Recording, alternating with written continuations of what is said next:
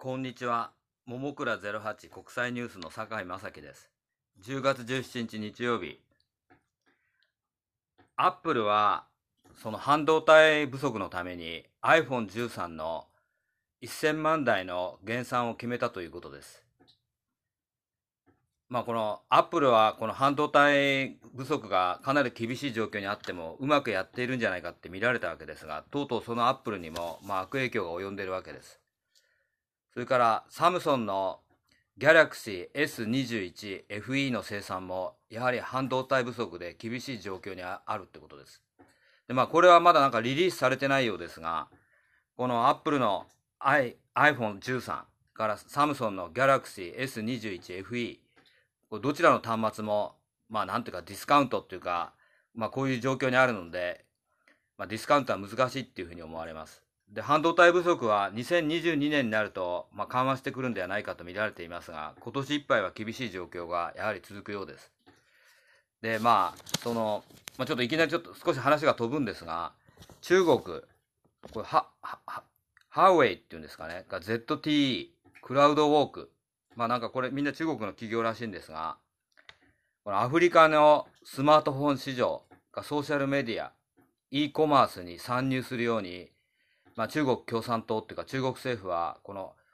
ハハウェイ ZTE クラウドウォークに働きかけてるってことです。で中国はまあなんていうか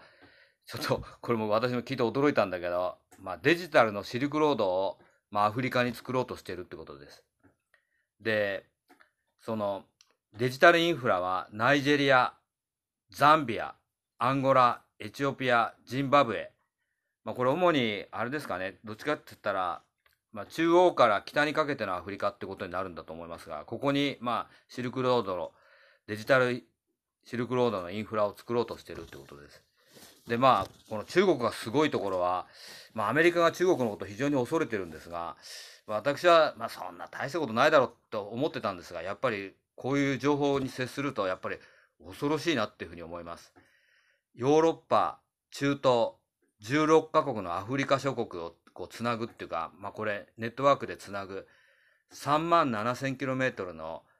海中ケーブルを中国はこの建設を進めているってことです。もう一度言いますとヨーロッパ、中東16カ国のアフリカ諸国をつなぐ